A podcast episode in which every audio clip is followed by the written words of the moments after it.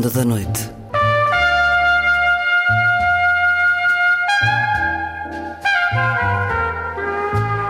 Com Luís Caetano.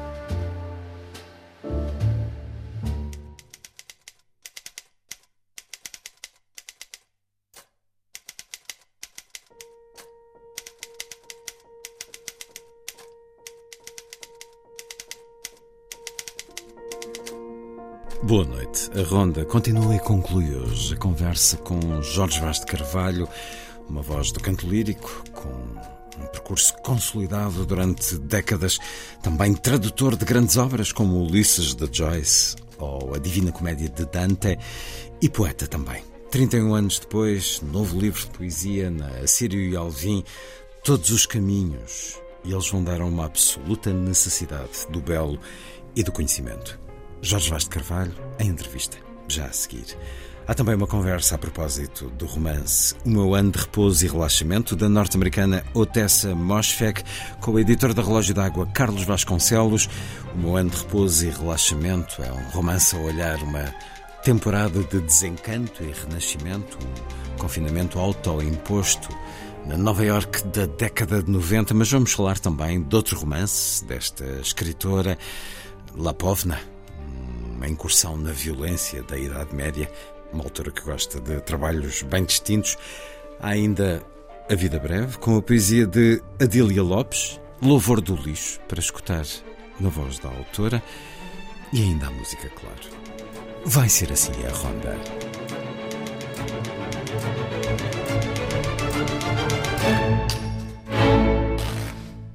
Música a começar. La Suave Melodia, sinfonia de Andrea Falconieri, pelo agrupamento L'Arpeggiata de Christina Ploir.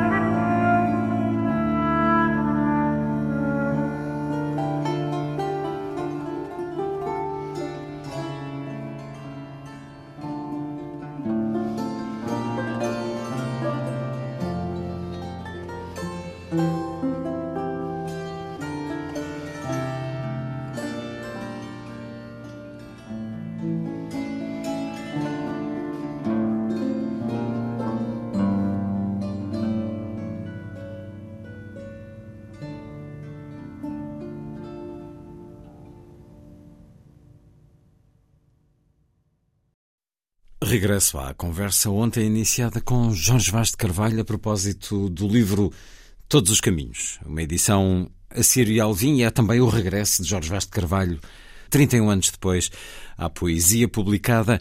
Neste livro há um momento intitulado Teseu, que é uma prosa poética ou o momento vou-vos contar uma história, Jorge Vaz de Carvalho? é tudo isso. É a revisitação de um, de um mito que já foi escrito e reescrito por tanta gente e, e, e coloca-se-me exatamente esse desafio de tentar dizer alguma coisa minimamente nova sobre, um, sobre um mito e uma história que já foi tratado de todas as maneiras possíveis e imaginárias. O herói ateniense que venceu o Minotauro esta sua prosa poética ou esta sua história contada a meio do livro termina dizendo-nos: Vencidas as perfídias do mar, à vista de Atenas, errou a vela e perguntou: Como saber se as asas da vitória são uma vitória, não a peripécia do destino? Próspero e confiante decidiu: Só pode fundar livre uma cidade quem ama, sobretudo, a liberdade. É uma reflexão pessoal também, Jorge Vaz de Carvalho. Tem conseguido ser livre ao longo da sua vida? tenho, tenho conseguido uh, sentir-me livre. Na medida do possível, dentro dos limites que me impõem as coisas exteriores, não é? Temos sempre a que política, corresponder a algumas obrigações etc. Sim, sinto-me livre. Hum, eu quis eh, decidir a minha vida por mim, sem constrições de espécie nenhuma, hum, e é uma das coisas também que tento ensinar aos meus alunos é pensar pela cabeça deles. Isto é, para mim, isso é a, verdadeira liberdade. Não sermos condicionados por ideias feitas, por constrangimentos eh, morais questionáveis, eh, por coisas do género, eh, isso, isso, isso é, o, é o fundamental. Eh, a liberdade está fundamentalmente na, na nossa mente, já dizia o, o poeta. Não há machado que corte a raiz ao pensamento. E é verdade, e é verdade. Uh, se formos livres na nossa mente, conseguimos, uh, conseguimos fazer aquilo que, que decidimos, que achamos uh, melhor para nós. Olha, repare, eu. A vida normal do homem português. Eu, com vinte e poucos anos, quase certeza que sabia que iria ser assistente da faculdade. Entrei no primeiro mestrado que se abriu História, na Faculdade de Letras. História, o Jorge Vaz Carvalho é licenciado em Línguas e Literaturas Modernas e doutorado, doutorado em, Estudos, em Estudos de Cultura. É Portanto, na altura, o que é que se esperaria de, uma, de alguém assim? Bom, já tem o futuro garantido, vai ser professor universitário, que é uma, enfim, uma profissão com um Muito bonito bom. estatuto, não é? Uh, não bem paga, mas com bonito estatuto. O o que é que se esperaria? Que eu casasse, tivesse um casalinho, esperasse a vinda dos netos. Cotidiano e tributável. Pronto.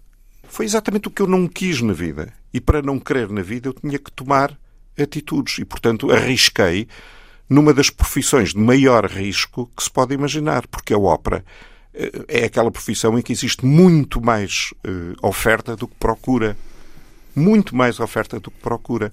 Eh, eu lembro uma vez estar a fazer audições em Viena da Áustria, éramos cento e tal, tinham vindo pessoas do Japão, da Coreia, dos Estados Unidos, estavam, e foram todas postas de lado, ficámos seis para ser ouvidos uh, pelo agente. Portanto, a oferta é muito maior do que a procura. Portanto, ou na realidade uh, fazemos tudo para, para sermos competentes, para sermos bons, para, para justificar essa opção de vida, ou seria o desastre absoluto, não é? Eh, esses é que são os grandes desafios.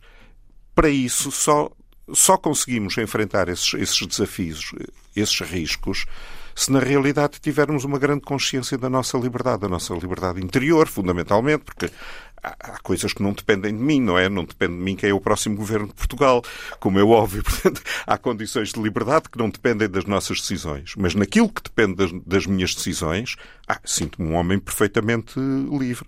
A única exceção a isso terá sido quando dirigiu o Instituto das Artes. Porque para além Pergunta de perversa. todas as artes de que é autor, Aceitou também cargos de gestão, de responsabilidade diretiva. Foi assim com a Orquestra Nacional Sim. do Porto eh, durante eh, sete anos, entre 99 e 2006, e depois aceita dirigir o Instituto das Artes entre 2005 e 2007. E Hum. E demite-se porque não estava a gostar, não estava a sentir-se livre. Porque não estava a sentir-me livre. Hum, Eu, hum, a ideia de, de construir uma orquestra sinfónica em Portugal foi uma ideia eh, extremamente aliciante. Como se sabe, só havia uma orquestra sinfónica e não particularmente boa aqui no Teatro Nacional de São Carlos e a hipótese de construir uma orquestra sinfónica no Porto, eh, com a liberdade de escolher os músicos que iam formá-la, etc., foi eh, extraordinário. Regressa de Itália para isso. Para é? isso, para isso, sim. E, e isso foi extremamente grato e aliciante e foram anos, eh, digamos assim, existe nisso eh, aquilo que para mim na vida é fundamental. Existe nisso uma grande criatividade, digamos assim, ou um grande estímulo à criação. Já a Isso- direção de um instituto que é um braço político. não era só ser um braço político, é assim, eh, o Instituto das Artes na altura era todo o contrário da criatividade. Era Eu orça lembro-me- orçamentos, leis, eh, Sim, a ideia. projetos com toda a Eu apresentei inerente. projetos, por exemplo, para remodelar tudo aquilo, que até hoje, evidentemente, foram postos de lado, e a resposta que tive da tutela foi: o Instituto das Artes eh, é uma instituição para apoiar os outros, não é para ter ideias próprias. Era para. Então, se é para, eh, na realidade, apoiar as ideias dos outros e não ter ideias próprias, eu disse, então não precisam de um diretor-geral, precisam, Precisam de um um gerente bancário. Não é? O júri é exterior porque é suposto o Estado não ter eh, opinião estética, não é? Eh, o júri é exterior. Eh, Entregam-me as propostas classificadas já. Eu, a única coisa que tenho que fazer é o quê? Passar o cheque. Para isso não precisam de ninguém com o mínimo espírito criativo, não Mas é? digamos que a vida política é naturalmente assim, ou pelo menos Desgraçadamente.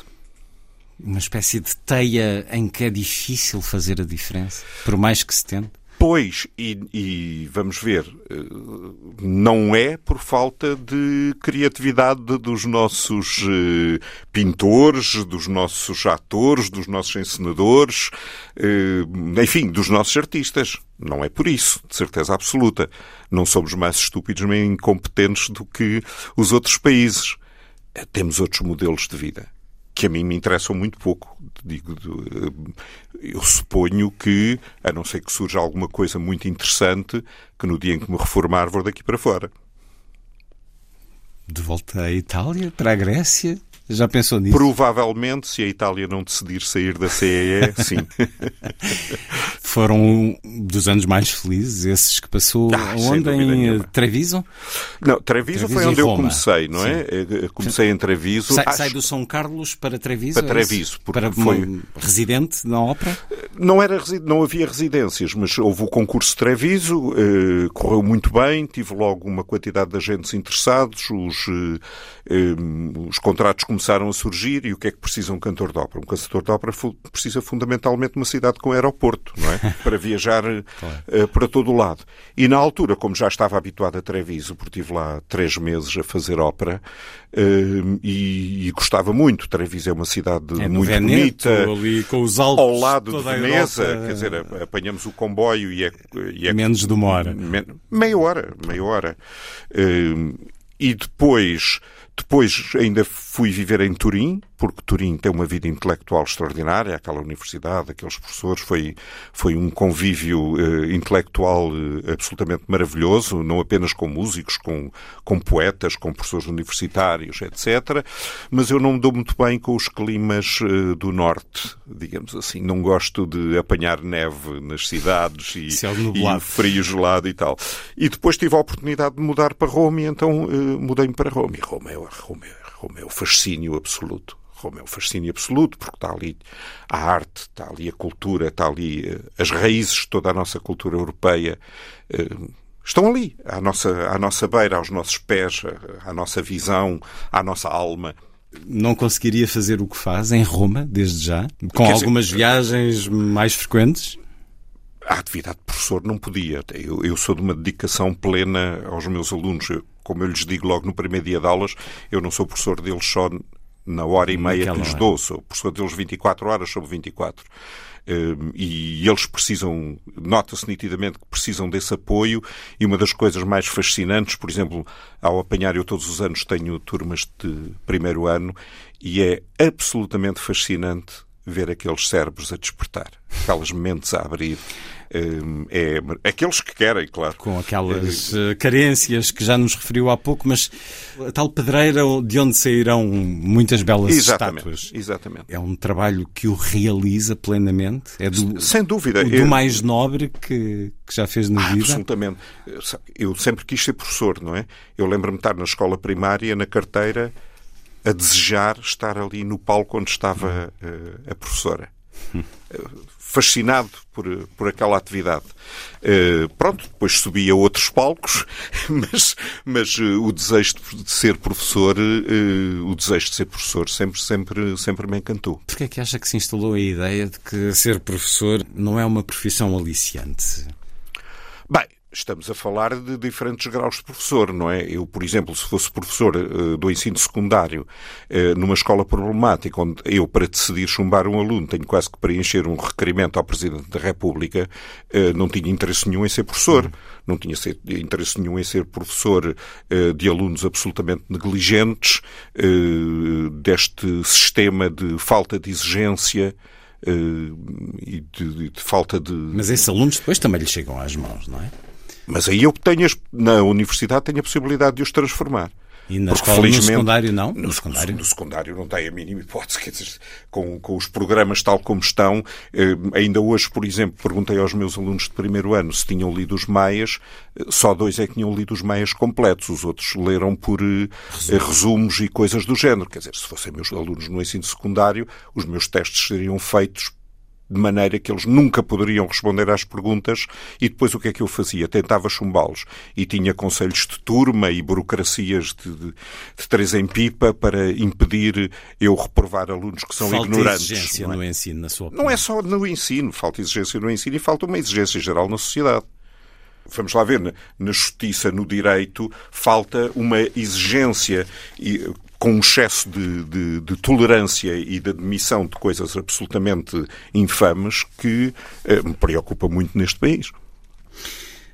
Vamos a uma cidade próspera, já eh, se referiu a ela. Página 53, agora peço-lhe, Jorge Vaz de Carvalho, para irmos a essa Líbia que referi há pouco, a essa Líbia da história romana. Vamos a isso. O Ornator Pátria. Muito bem. Que, aliás, está relacionado com a primeira fotografia do, do interior do livro, onde surgem aquelas. Isto, isto é exatamente no Museu Arqueológico, onde estão estas figuras todas de toga e decapitadas, eh, que foram figuras ilustres, não é? Uma estatuária que nos recebe no livro. O livro Exatamente. tem duas, três fotografias, contarmos com a capa, mas a da capa É eh, minha. É sua também. bem. Muito bem. Então já- Que é Roma. Que é Roma, é, é a porta Muito de Santa Maria delle Angeli. Então vamos ouvir Ornator Pátria. Perfila-se a insigne condição de aristocratas como num senado. Foram ornato e nata da nação, obscuro escorre o aprume seu togado. O mármore e a morte lhe lograram retóricas de igual posteridade, mas caducou-lhes no que não criaram a face, a memória, a identidade. Isto que lhe estou a pedir é algo que lhe é essencial quando escreve. Ler em voz alta é necessário para sentir o poema, para sentir aquilo que escreveu. É absolutamente necessário porque os meus poemas vivem fundamentalmente de musicalidade. É preciso também uma harmonia, uma melodia. É preciso ouvido, digamos assim. Sim, claro.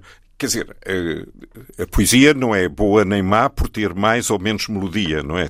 Sei lá, um dos poetas, um dos poetas que eu mais gosto, o, o Eugênio de Andrade, é um poeta profundamente rítmico e melódico e o poeta que eu mais gosto, que é o Jorge de Sena, eh, fazia gala em muitos poemas exatamente em romper com essa linha melódica do lirismo para fazer uma poesia mais rude, mais agressiva, eh, propositadamente. Eu tento fazer outra coisa, que é dizer estas coisas bárbaras e cruéis, não é? Do meu, uh, enfim, da minha raiva não humanista contra o mundo, digamos assim, mas dizê-las exatamente com um elemento fundamental de harmonia, porque essa harmonia é que me dá suporte ao resto.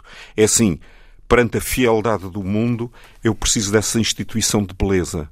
E essa beleza está simbolizada exatamente na melodia do poema.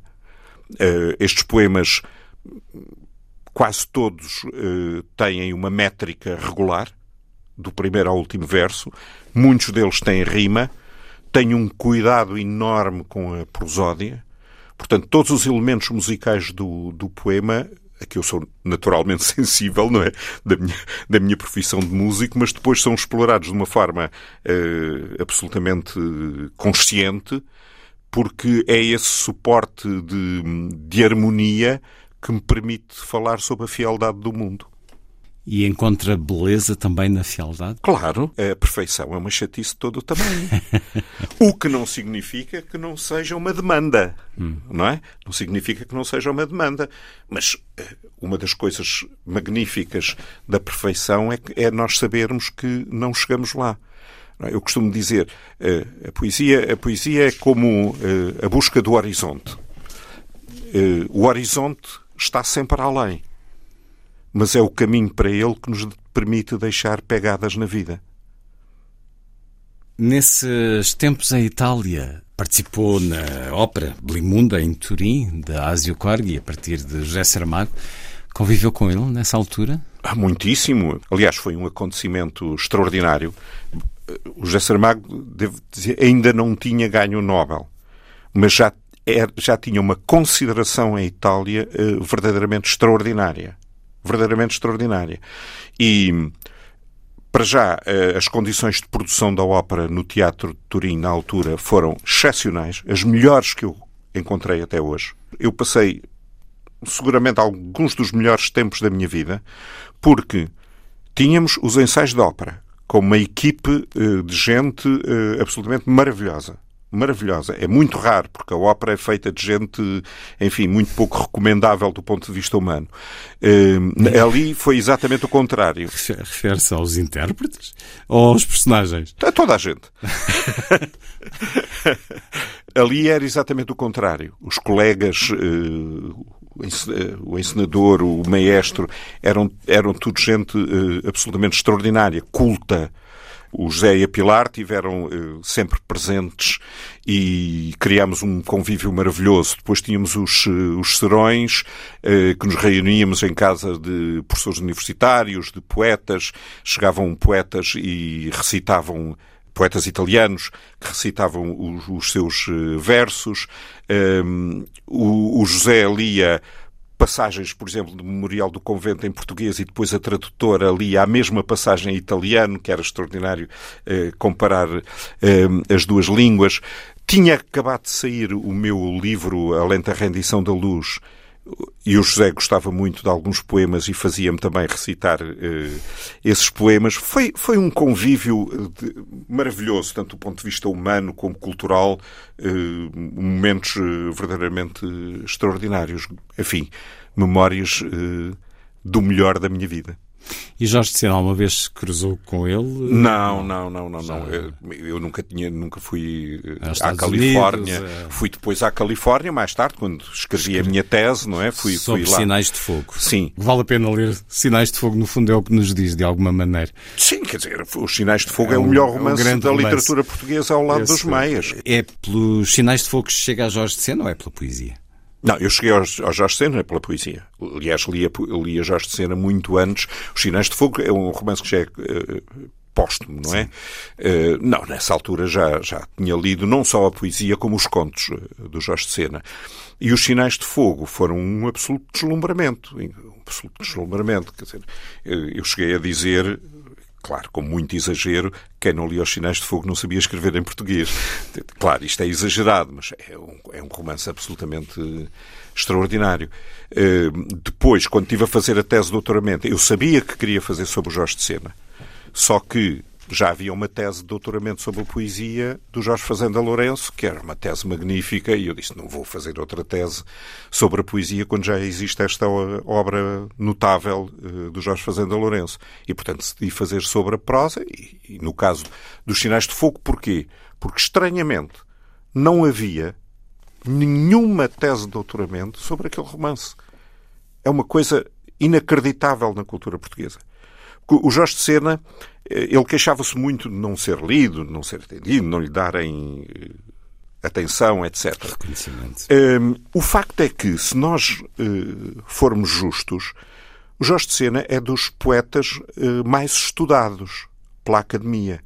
Há congressos e uh, uns atrás dos outros sobre o Jorge Sena, sobretudo no Brasil e tudo. E no Centenário. E foram no, muito... Centenário, lá estive eu no Rio de Janeiro também, e aqui na Biblioteca Nacional.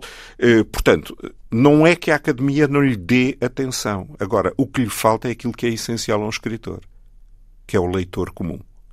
O, Jorge Sena é muito pouco lido. E isto, para mim, é incompreensível na cultura portuguesa. Mas ao lado de Jorge de Sena não pode pôr uma série de outros escritores e dizer é muito pouco lido. Na realidade, já falámos disso. Uh. Estamos a ler pouco, algo, ah, sim, muitos dos dizer, essenciais. Isso é, isso é um mal geral, mas apesar de tudo, nós podemos dizer, sei lá, falando dos grandes poetas portugueses, que o Eugênio de Andrade é bastante lido, a Sofia é bastante lida, até inclusivamente dada no, nas escolas, etc. Portanto, há poetas que são bastante lidos. Jorge Sena conheceu uma grande reedição nos últimos anos. Bem, e o importante é que as pessoas leiam, seja em que edição for, isso é absolutamente fundamental. E leiam os Sinais de Fogo. E ah, sem dúvida nenhuma. O grande romance a que dedicou um estudo apurado e que publicou. Jorge Vaz Carvalho, tenho estado aqui a impor os meus pedidos. Escolha um poema do livro para nos ler, por favor. Vou escolher o último, o epílogo. Vamos a esse. Possui-me o entusiasmo de infinito. Ser, numa natura, Deus e homem e animal. Colho os dias nos seus cumes de prazer e cuido em piéria do sacro rosal. Criar belas memórias, ter a plenitude, eis o propósito no tempo transcendido. Guiam-me os signos da beleza e da virtude eu vivo para merecer ter existido. Confissão pessoal também, ou de afirmação pessoal. O poema com que termina este Todos os Caminhos, de Jorge Vaz de Carvalho, que lemos regularmente, pelo menos nos meus programas, tantos livros traduzidos por si, sobre os quais já conversei.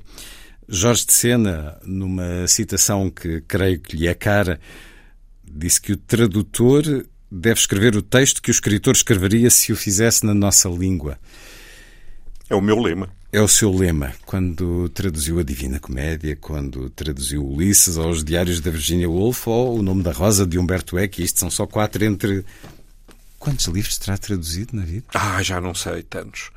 Uh, outros que não são exatamente literatura e que me deram dos melhores prazeres na vida, a ciência nova do Vico, ou, ou por exemplo, o Cortesão do Castiglione, que estão ambos publicados na, na Fundação Carlos Gulbenkian. É isso, é uma escolha, a minha escolha de, de, tradução é, lá está, é fundamentalmente uma escolha de conhecimento, é uma escolha para merecer ter existido. É essa, é essa a minha vontade e, e o meu projeto de vida. Se o lema é escrever o que o autor original faria na nossa língua, como é que se chega a esse conhecimento de como é que ele escreveria na nossa língua? Tem que se estudar muito bem o estilo do autor, tem que se estudar muito bem o estilo dos autores da época do autor e aí existe, sem dúvida nenhuma, da parte do tradutor, alguma imaginação para pensar uh, como é que aquela língua uh, original seria posta em português se, se o autor tivesse nascido com a nossa língua materna. E é possível. E é possível. Perfeitamente possível. Mas é um trabalho de sapo, ou não? Mas isso é, o que, isso é que é interessante na isso vida. Isso é que dá gozo. isso é que é interessante na vida. Meticuloso, é um estudo a que por vezes o obriga a fugir do mundo durante dias? Semanas? É, semanas, semanas. Meses. Não, nem falo todo o trabalho de tradução, mas do trabalho de preparação da tradução. Tudo. Eu sou profundamente hedonista, adoro os prazeres da vida. Ninguém gosta mais dos prazeres da vida do que eu, mas por outro lado, sou capaz de ficar uma semana sem sair de casa mergulhado num livro que me apaixone, a traduzi-lo, a pensá-lo, a conhecê-lo. Porque a tradução é isso. Quer dizer, porque é que eu gosto, porque é que eu traduzo estes livros? Traduzo fundamentalmente porque uma coisa é lê-los, nem que seja duas ou três vezes. E ficamos com um conhecimento razoável eh, da obra. Outra coisa é o pormenor da tradução, que temos que ir quase vírgula a vírgula. Evidentemente que o conhecimento que adquirimos é infinitamente mais profundo. E, portanto, quando eu me obrigo a conhecer, a traduzir eh, a Divina Comédia, ou Ulisses de James Joyce, eu tenho que ter um conhecimento daquele livro eh, quase eh, a viver o dia a dia com ele, a comer com ele, a dormir com ele. Eh, não há outra forma de traduzir livros daquela dimensão e daquela complexidade. Isso não tem riscos? Às vezes não tem dificuldade depois dessa imersão total em Ai, não que não tem. Mas olha, vou-lhe contar, vou-lhe contar uma coisa. Quando eu traduzi Ulisses, eu trazia Ulisses já dos tempos da faculdade, não é? E fiquei logo absolutamente fascinado com a obra. Li-o li em inglês. E depois, ao longo da vida, li-o outras vezes. Até chegou a acontecer-me o seguinte, que foi, eh, estava em Itália, olha, exatamente em Turim, eh, uma vez, e estava com umas saudades enormes do Ulisses, corri as livrarias todas, não o encontrei em inglês, tinha deixado uh, o livro em Lisboa, não o encontrei em inglês e acabei por comprar uma tradução italiana. E fui ler o Ulisses em italiano. Portanto, está a ver o convívio que eu tive com o Ulisses antes sequer de sonhar ser convidado para o traduzir. Quando eh, o traduzi, e acho graça porque há inclusivamente professores universitários que dizem ah, Ulisses, que obra difícil e tal, não sei o quê, como é eu não consigo passar da vigésima página. Quer dizer, eu devo ter lido Ulisses cem vezes, não é? Para o traduzir, não percebo porque é que aquilo é difícil. Eh, eu costumo dizer que não há livros pesados, há é cérebros leves. Hum, Portanto, mergulhei profundamente no livro, eh, passei três anos mergulhado naquele livro, entreguei-o à editora e disse: Bom, agora depois de umas décadas de convívio com este livro, depois de três anos mergulhado a fundo, pronto, chegou a hora de ir em frente e esquecer. Na semana seguinte estava cheio de saudades. Na semana seguinte estava cheio de saudades e tive que ir ler certos de capítulos. As grandes obras, os grandes mestres, os, as grandes os clássicos, são as grandes paixões. São as grandes paixões, não nos deixam. Outro que traduziu é este singular, a começar no título, Pape Satan Alepe, de Humberto Eco, Crónicas de uma Sociedade Líquida. A ler aqui, atenção que o marcador da Divina Comédia foi criteriosamente escolhido. Eh, diz Humberto Eco, se alguém coleciona quadros do Renascimento ou porcelanas chinesas, quem entra na sua casa fica extasiado com estas maravilhas. Se pelo contrário mostra um livreco setecentista indo ao décimo com as folhas amareladas e diz que aqueles que o possuem se contam pelos dedos de uma mão, o visitante aparece entediado o momento da despedida. É um texto sobre bibliofilia, que não é a mesma coisa que paixão pela leitura, é enfim, uma derivação. Mas pode-se conciliar. Mas pode-se conciliar perfeitamente e habitualmente concilia-se. Como é a sua biblioteca, Jorge Vaz de Carvalho? São 11 mil volumes. Muito Por exemplo, os livros que traduz estão todos juntos? Então, a minha biblioteca está toda organizada. Hum. Toda organizada por uh, literaturas. A literatura alfabética, uh, literaturas de nacionalidade Literaturas de nacionalidades e depois dentro de cada uma por ordem alfabética e depois filosofia e história e temáticos. Tudo uh, temático, está tudo organizadinho. Mas os livros que estão. traduz estão juntos ou não? Estão juntos porque eu tenho uma prateleira com os meus livros. Uhum. Isto é, aqueles que, os que escreveu e os que traduziu. Que traduziu. Primeiro os que uma escreveu e depois os que traduziu. e é uma vaidade perfeitamente compreensível. Sim, mas eu porque sou vaidoso. É, porque é um... Não sou egocêntrico, Sim, mas sou vaidoso. Que é uma grande diferença. Se pudesse mais ou menos diagnosticar, há mais ficção, mais ensaio nessa biblioteca? Hum, eu, eu acho que andei ela por ela. Daquilo que traduzi, provavelmente a mais próxima. Mas enquanto leitor é uma biblioteca. Ah, a biblioteca vários... toda? Sim, toda. Não, não, sei dizer, mas deve andar ela por ela. Deve andar ela por ela. Se calhar mais poesia. Conseguir ter 11 mil livros bem organizados numa casa em Lisboa, eis o que será uma dor de cabeça quando um dia decidir, se um dia decidir voltar para a Itália.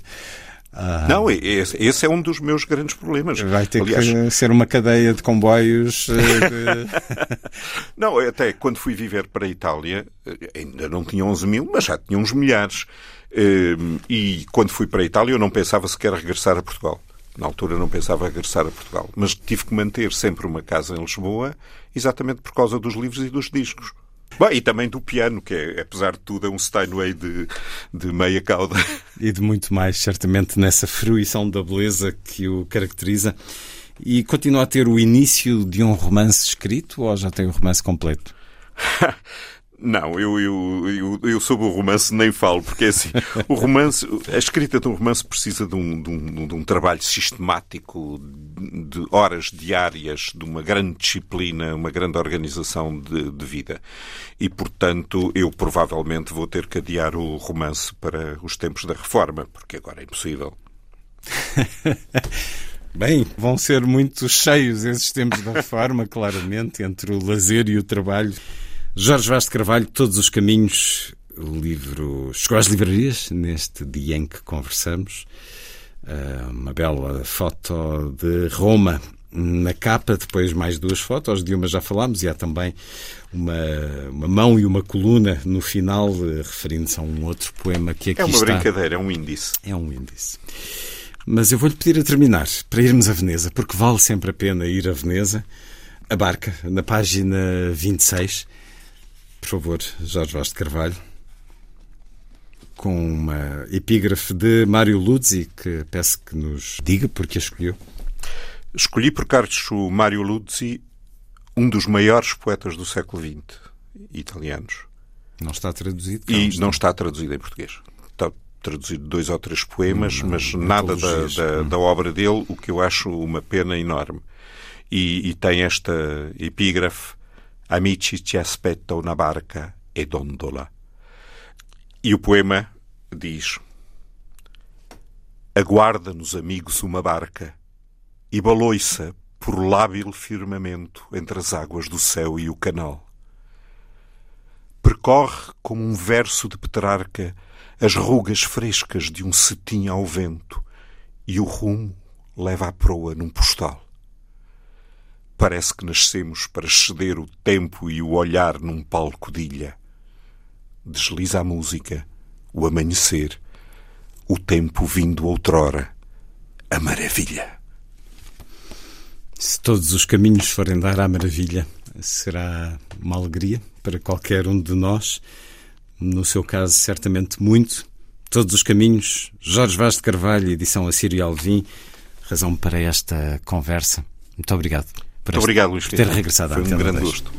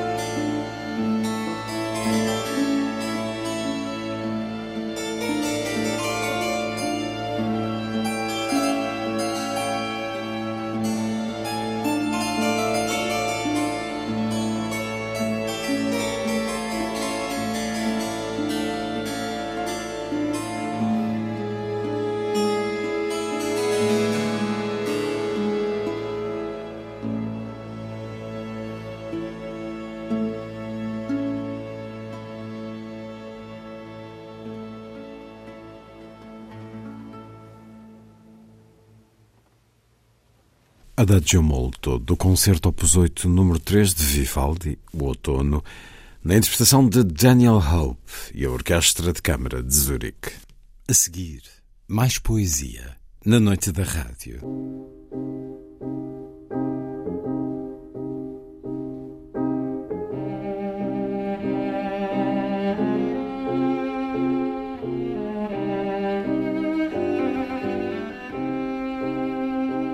A vida breve.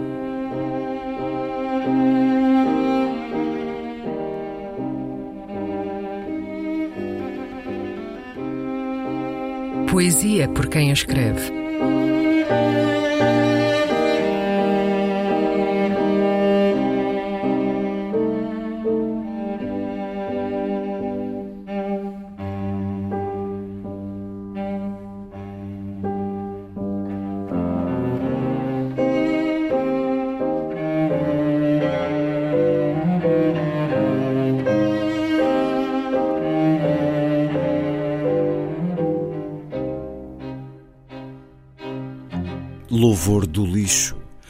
Poema de Adília Lopes.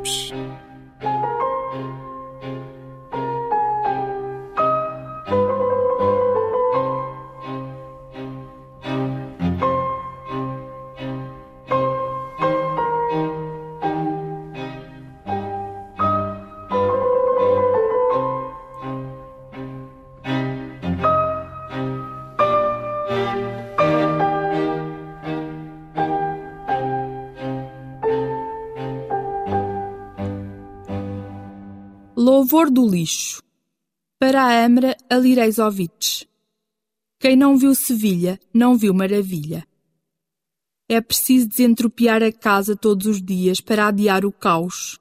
A poetisa é a mulher a dias, arruma o poema como arruma a casa que o terremoto ameaça. A entropia de cada dia nos dá hoje. O pó e o amor, como o poema, são feitos no dia a dia. O pão come-se ou deita-se fora embrulhado. Uma pomba pode visitar o lixo. O poema desentropia. O pó deposita-se no poema. O poema cantava o amor. Graças ao amor e ao poema, o puzzle que eu era resolveu-se. Mas é preciso agradecer o pó. O pó que torna o livro elegível como o tigre.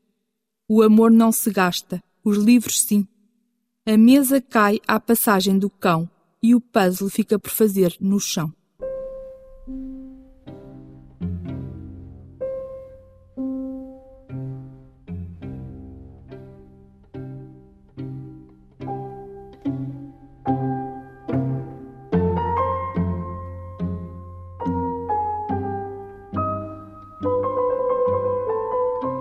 A Vida Breve, um programa de Luís Caetano.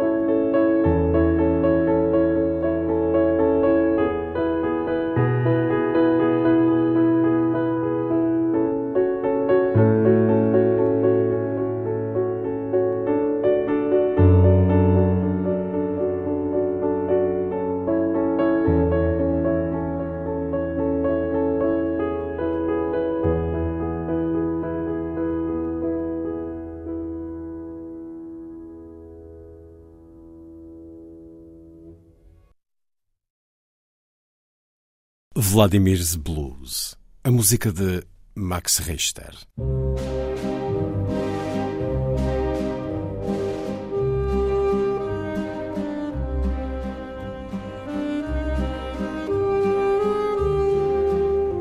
Última edição. Um programa de Luís Caetano.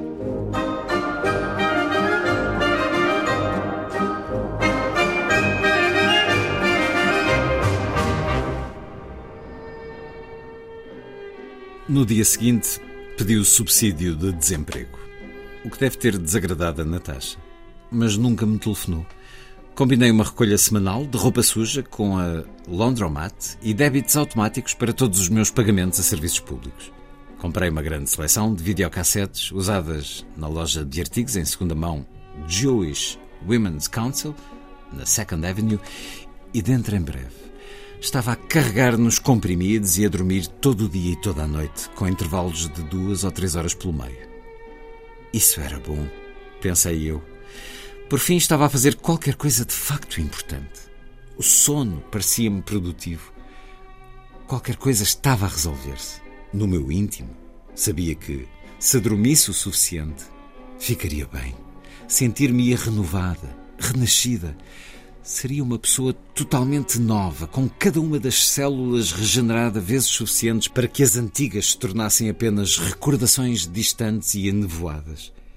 A minha vida passada seria apenas um sonho e eu poderia recomeçar, sem remorsos, impulsionada pela felicidade e pela paz que teria acumulado no meu ano de repouso e de relaxamento.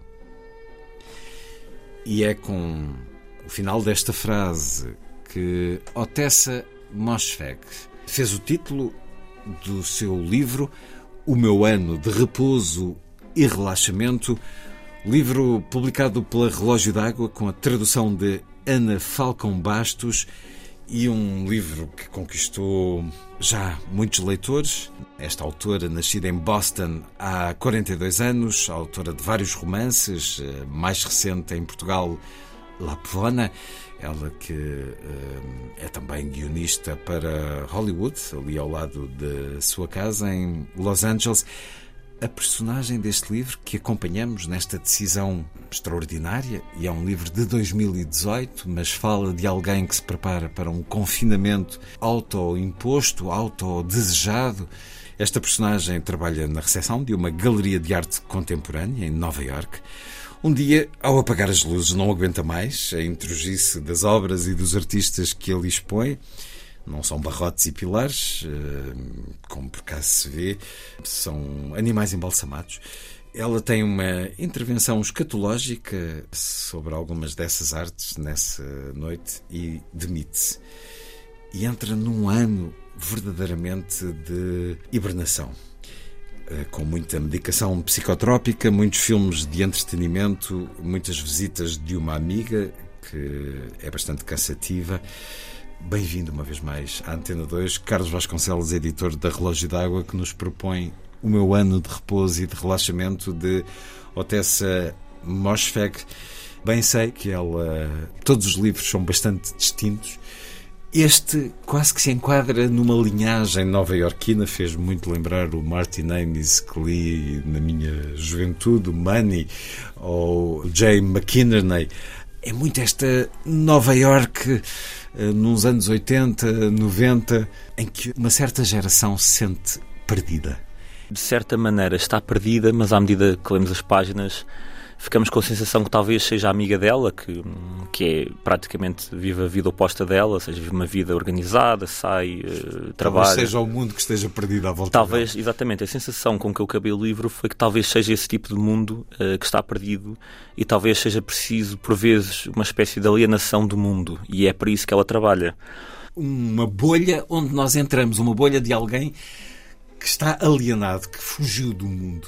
Isso é um desafio para um romance de uh, quase 300 páginas. Pronto, ou seja, a partir quando conheci a primeira premissa, antes de começar a ler o livro, que eu pensei como é que se escrevem 300 páginas com esta premissa, que é uma pessoa que só quer dormir e que só se quer medicar, não é? E, realmente, e ver filmes. E ver filmes, pronto. E realmente há muitas referências a filmes, a séries, a livros dos anos 90. Mas eu pensei, como é que se escrevem 300 páginas?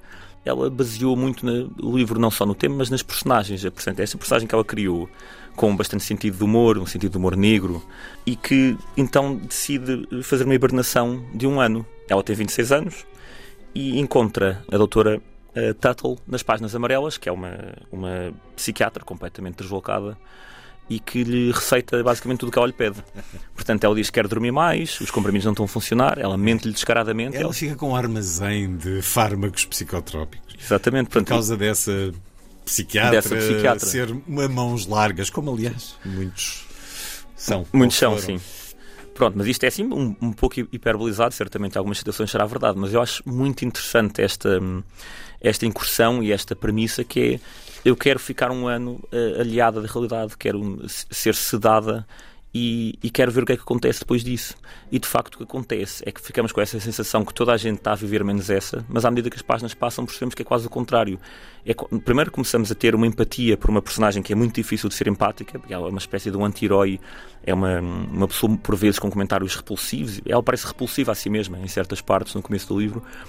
Mas depois penso que a meio do livro começamos realmente a ganhar uma empatia uh, pelo percurso dela e começamos a olhar para a amiga, que é uma pessoa aparentemente normal, como se fosse a pessoa esquisita, a pessoa chata, a pessoa que a chama para a vida real, que a tenta tirar como se ela estivesse num buraco, então vai tentar tirá-la de um buraco e no final do livro achamos que é exatamente o contrário. Eu acabei o livro com a sensação, é bastante subjetivo, mas com a sensação de que ela é que estava a viver a vida como a vida por vezes deve ser vivida.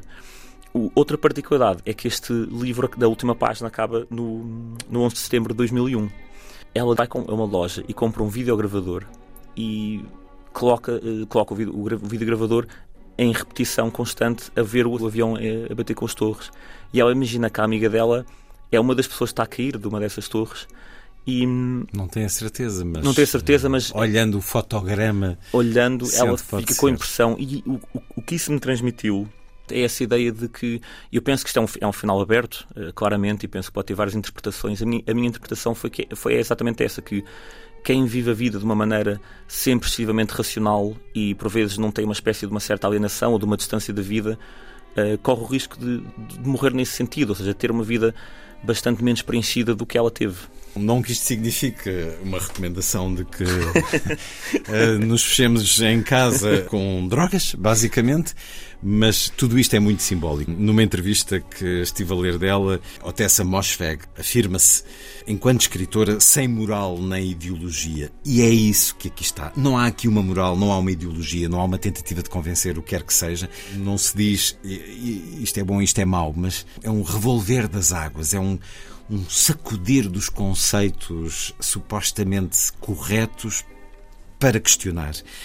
E a vida dela numa cidade onde tudo acontece tão rapidamente e tão vertiginosamente e às vezes tão plasticamente, a questão da galeria de arte para mim é absolutamente simbólico dessa falsidade eh, que a arte contemporânea ganhou de uma maneira tão brutal, tão aceite, tão consagrada pelas instituições e pela crítica. Tudo isto é desmontado numa situação quase anedótica, exótica, inconcebível, na realidade eh, dois anos depois do livro ser publicado, estivemos todos em casa durante muito tempo e é esse convite quase subversivo que ela faz. E é assim também noutros livros, como este Lapovna, Carlos Vasconcelos, não sendo eh, uma escrita comum, mas há esse despir de moral e de ideologia. Sim, isso é provavelmente a única coisa, talvez comum entre os livros dela, porque ela é de facto uma autora. O que me chama muita atenção é que é uma autora muito, muito multifacetada. O primeiro livro que eu li foi o Eileen, que é um, um thriller, um policial, que saiu noutra editora e que me chamou a atenção para a escrita dela. Uh, e depois uh, li este, o meu ano de, li o meu ano de repouso e relaxamento, que é um, um, um cenário contemporâneo, moderno, cosmopolita. Lapvona é um livro completamente diferente, portanto, vê-se que estamos na presença de uma escritora que quer ser uma escritora verdadeira no sentido de não vai repetir uma forma de maneira incansável, que é uma coisa que vemos muito hoje em dia. Ela quer, quer fazer coisas novas para ela própria. Ela tem, vê-se que tem um desafio de escrever cada livro ser diferente dos outros. Ela tem um livro de contos, de ficção científica, tem um livro, este Lapvona, passa a cidade medieval, é um livro extremamente violento. Há uma criança que consegue conversar com a natureza. Sim, estamos na presença de uma de uma criança e sobretudo de uma de uma bruxa que vive numa aldeia e que tem um contacto com o sobrenatural. Uh, ao passo que o resto da vila é uma vila bastante religiosa e, portanto, estamos na presença de uma dualidade que, que é uma premissa muito interessante, porque tem tudo para criar um atrito entre as pessoas que, que residem. E, portanto, uh, também fala de uma criança uh, que se, acaba por estar perdida nestes moldes uh, e não entende muito bem onde é que a importância da religião, do espiritualismo e da natureza uh, e onde é que estes mundos se cruzam e portanto a autora, como em todos os seus livros, ela deixa um final aberto também, mas explica-nos um pouco como é que este tipo de relações podem causar fricção numa sociedade entre as personagens. A, a conclusão final é, é, quase como é muito complicado uh, esbater, é muito complicado esbater as linhas entre o que é natural, o, que é religioso, o que é espiritual. E eu penso que ela faz isso extremamente bem nessas páginas. La Povna é a proposta muito recente da Relógio d'Água de Otessa Mosfeg, mas uh, um pouco antes este O Meu Ano de Repouso e de Relaxamento, um livro vertigem, enfim, o livro acaba com essa queda, mas a vertigem vai acontecendo ao longo de toda a escrita. Parece tão adequada esta capa com uma jovem uh, sensual, mas em pose melancólica. É um, um quadro de Louis David. Uh, muito bem escolhido, é, é, contrastante e ao mesmo tempo é absolutamente adequado. Ao passo que ela de facto é uma pessoa que ao começo é difícil de, de, do leitor gostar dela, Uh, no fundo, o desejo que ela tem é um desejo que muita gente tem, que é aquele desejo de hibernar. Às vezes a vida é tão insuportável, tão complicada, que esse desejo de hibernação é um desejo que Sim. penso que toda a gente tem.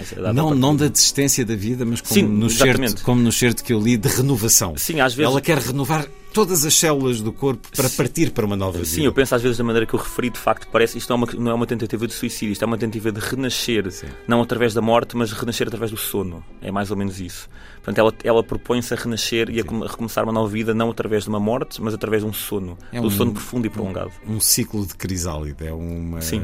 A casa é um casulo onde durante um, um ano ela vai transformar-se. O meu ano de repouso e de relaxamento Livro de Otessa Mosfeg, este nome singular é, uma vez mais, como acontece muito nos Estados Unidos e em todo o mundo, e ainda bem, a mãe nasceu na Croácia, o pai nasceu no Irão e ela é uma escritora norte-americana. Otessa Mosfeg, na Relógio d'Água, uma proposta literária já com dois livros que nos foram apresentados pelo editor Carlos Vasconcelos.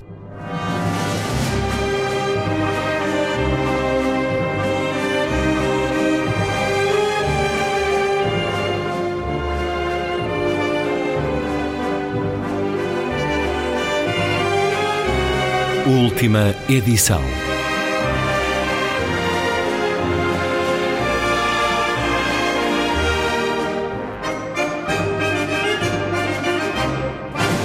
Está feita a ronda. Assim, obrigado por estar com a rádio.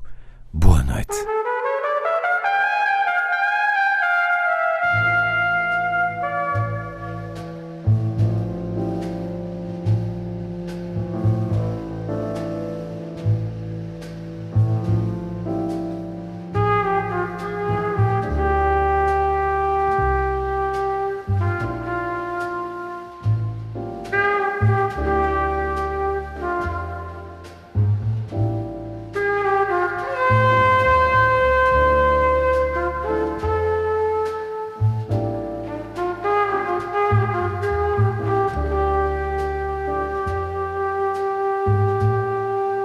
Da Noite.